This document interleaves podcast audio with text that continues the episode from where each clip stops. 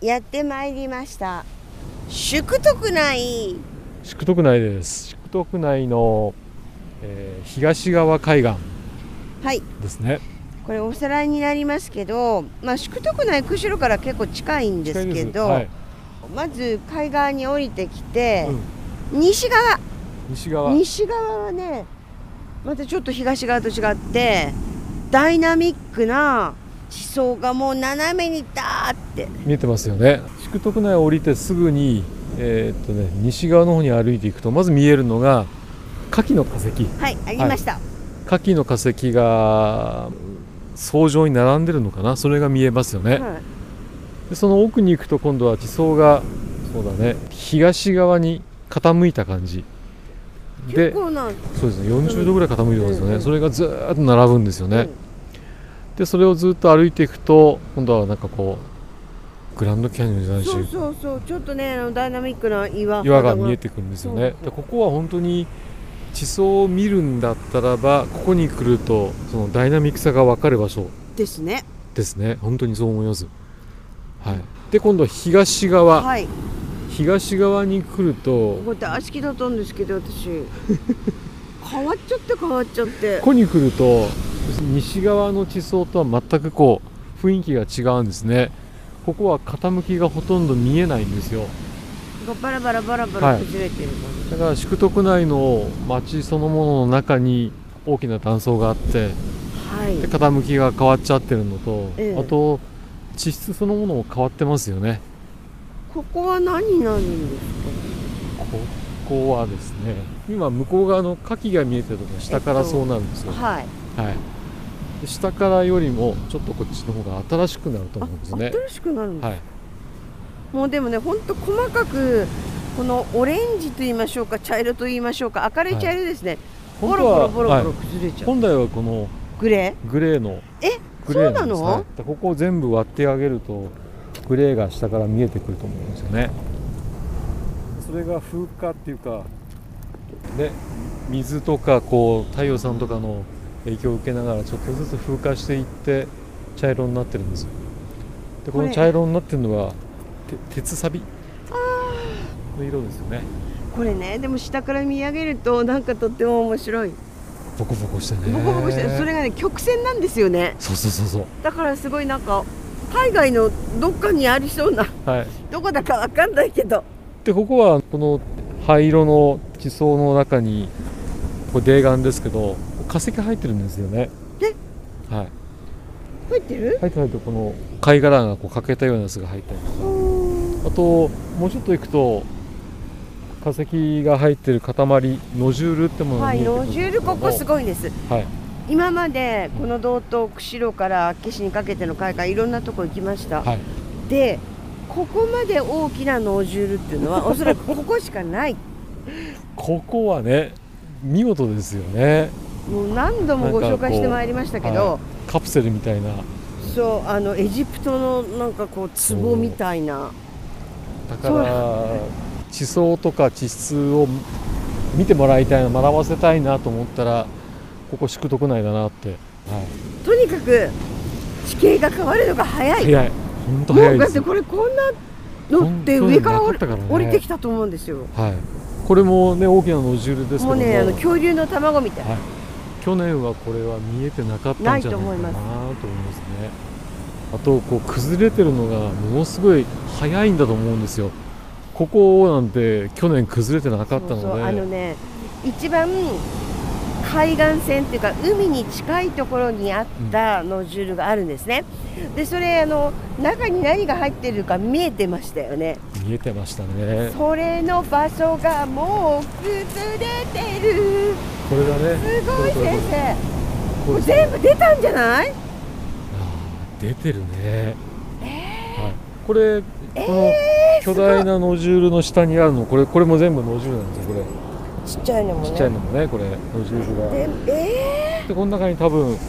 貝とかが入ってるんじゃないかなこれあんまり言い過ぎるとね取りに来ちゃってなくなっちゃうんだけど、うんでもノジュールの中には多分貝の化石とかいっぱい入ってると思いますきっーいやこれちょっとあの上からやっぱ土崩れてきてるのでとこれね巻き貝見えてるねああはい、はいで先生だってほら草がねいや本当これは上だね上からでしょ上でもう本当にからですあこれ新しいの去年見えなかっもたわ見えてきてるしもうボコボコ見えてるこれねほら貝が見えてますよ、うんこれもねこれ、ね、全貌がだんだそうだんねあらわになってきてる感じはい、そうなんでえーちょうすごどい貝の断面が見えてるねいやすーごいねこれでもこの大きさはすごいわでしょ、いそれがねおそらくここ以外ではないと思うんですよこんなに大きなのでそれもそうですねね、これもひゃー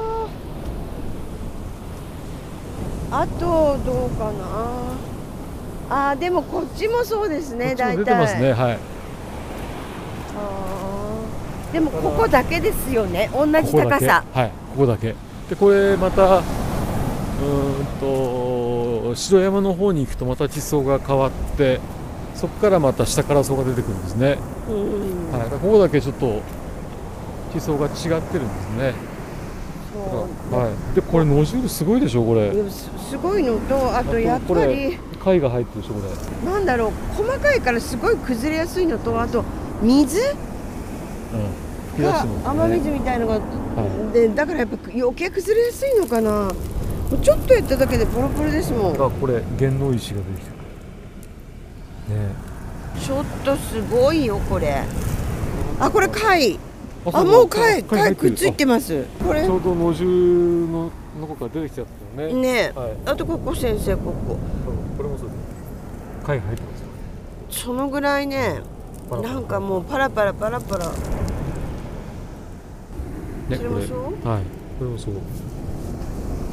これだから時間の問題ですよね本当にだから毎年ここに顔出していけばえ新先しい生でもこれ半年ですよそっか半年か半年であのあそこの大きいやつも多分崩れますねそうねあれいつまで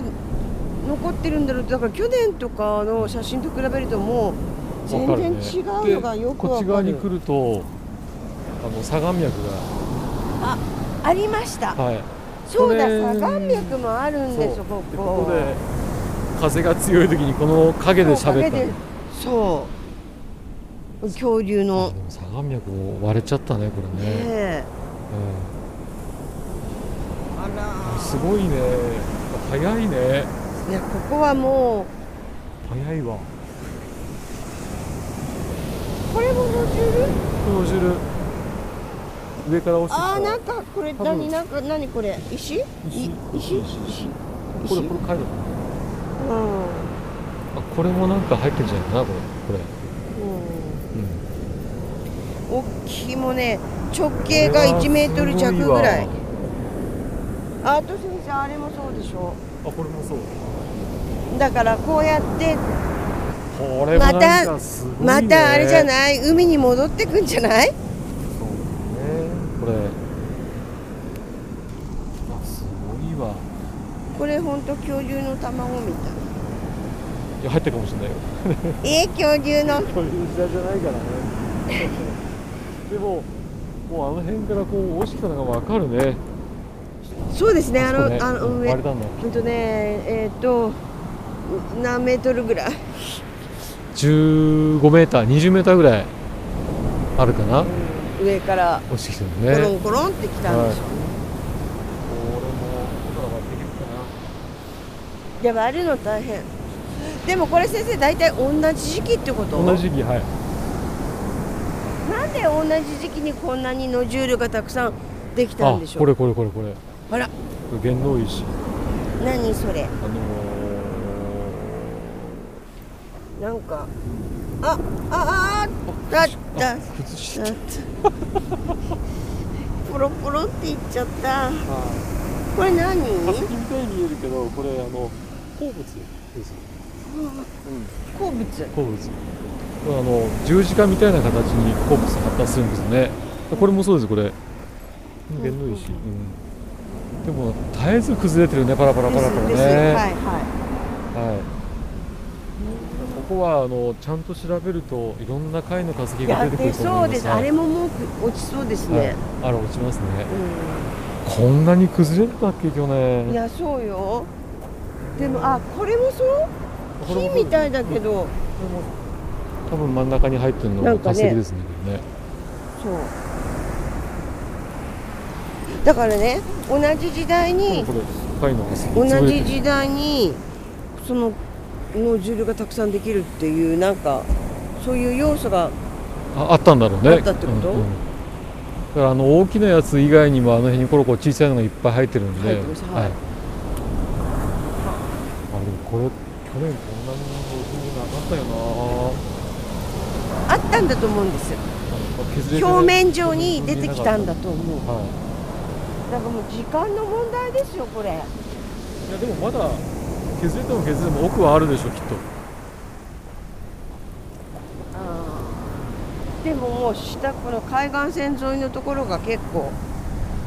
いい感じに削れて砂がは砂になってるい、いやすごいなこう絶えずカラカラカラカラ崩れてますよね、うんまたこれ冬越すとまたまた変わ春にりなまるすと、ね、はい、削れてうんでもねここはね下から見るこのなんだろう景色ちょっとないと思います他にでも釧路の近くにこういう場所があってで岩見浜とかに行くと葉っぱの化石が層状に入ってるけどもこうやってノジュールで見れるっていうのはこの辺が一番近くて分かりやすいかもしれないね。ですよねはい、ただねここね一般の方に来てくださいっていうとやっぱり頭気をつけないと、ね、そうですねこれはもう常に落ちてますね落ちてます。はいそれだけ激しいってことでしょうし変化も激しいって変化こもと激しいでですしょねうねこきっとれねねと思います本当ですすごいわ